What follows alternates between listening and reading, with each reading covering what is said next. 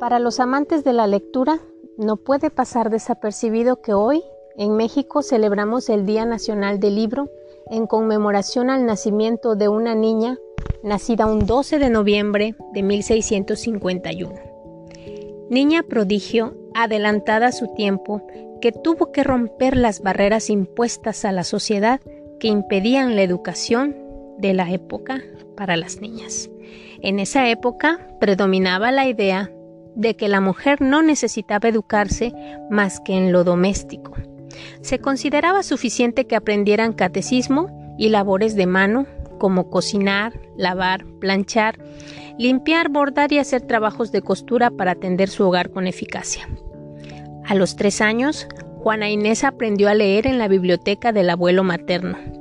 Descubrió que la lectura la llevaba por caminos que de ninguna otra manera podría transitar que sentía emociones que la vida no le había dado aún, que el mundo era un lugar enorme, lleno de riquezas, de sabios, de fenómenos, de maravillas. Cuando se entera que en la Ciudad de México existe la universidad, comienza a fastidiar a su madre con que quiere ir a estudiar a ese lugar. Al enterarse que solo tienen acceso los hombres, pide a su madre que la vista como tal. Ser mujer en su época se convirtió en un obstáculo. No se explicaba por qué, si hombres y mujeres están dotados de igual inteligencia, solo ellos pueden realizarse hasta este punto. Para Sor Juana, imaginarse una vida de casada no fue opción. Por eso, para no distraerse de sus estudios, se forjó una vida en el convento.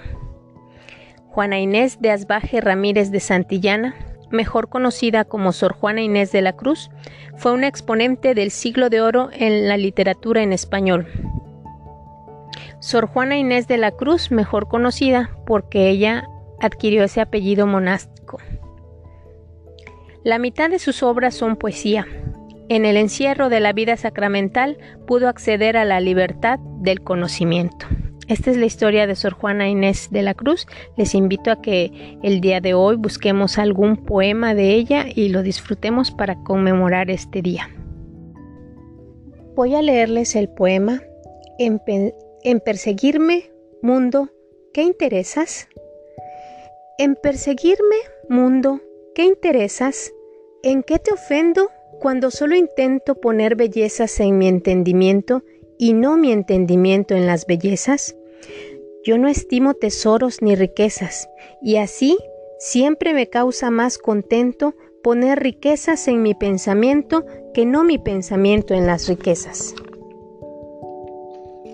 Y no estimo hermosura que, vencida, es despojo civil de las edades, ni riqueza me agrada fe mentida, teniendo por mejor en mis verdades consumir vanidades de la vida que consumir la vida en vanidades.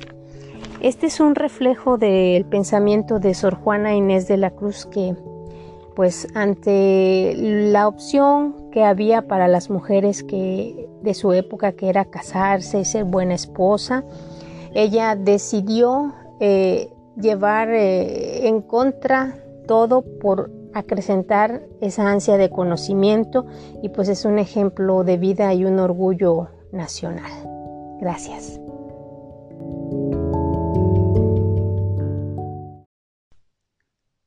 Para los amantes de la lectura, no puede pasar desapercibido que hoy, en México, celebramos el Día Nacional del Libro en conmemoración al nacimiento de una niña nacida un 12 de noviembre de 1651 niña prodigio, adelantada a su tiempo, que tuvo que romper las barreras impuestas a la sociedad que impedían la educación de la época para las niñas. En esa época predominaba la idea de que la mujer no necesitaba educarse más que en lo doméstico. Se consideraba suficiente que aprendieran catecismo y labores de mano, como cocinar, lavar, planchar, limpiar, bordar y hacer trabajos de costura para atender su hogar con eficacia. A los tres años, Juana Inés aprendió a leer en la biblioteca del abuelo materno. Descubrió que la lectura la llevaba por caminos que de ninguna otra manera podría transitar, que sentía emociones que la vida no le había dado aún, que el mundo era un lugar enorme, lleno de riquezas, de sabios, de fenómenos, de maravillas.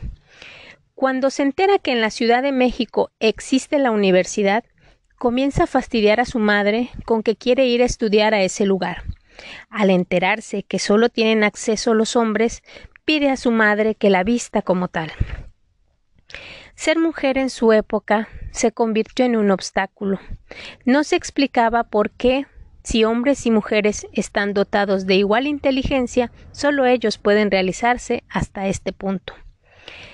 Para Sor Juana, imaginarse una vida de casada no fue opción.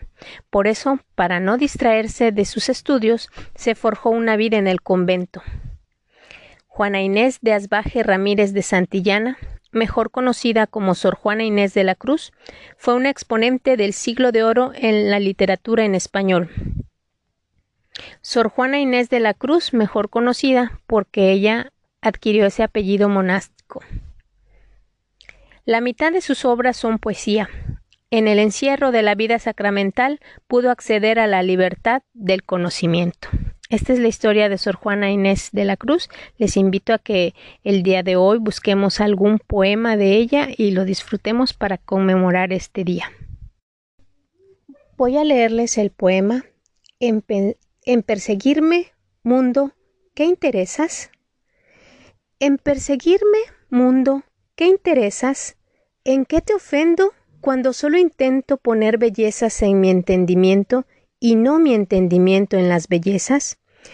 Yo no estimo tesoros ni riquezas, y así siempre me causa más contento poner riquezas en mi pensamiento que no mi pensamiento en las riquezas. Y no estimo hermosura que, vencida, es despojo civil de las edades, ni riqueza me agrada fe mentida, teniendo por mejor en mis verdades consumir vanidades de la vida que consumir la vida en vanidades.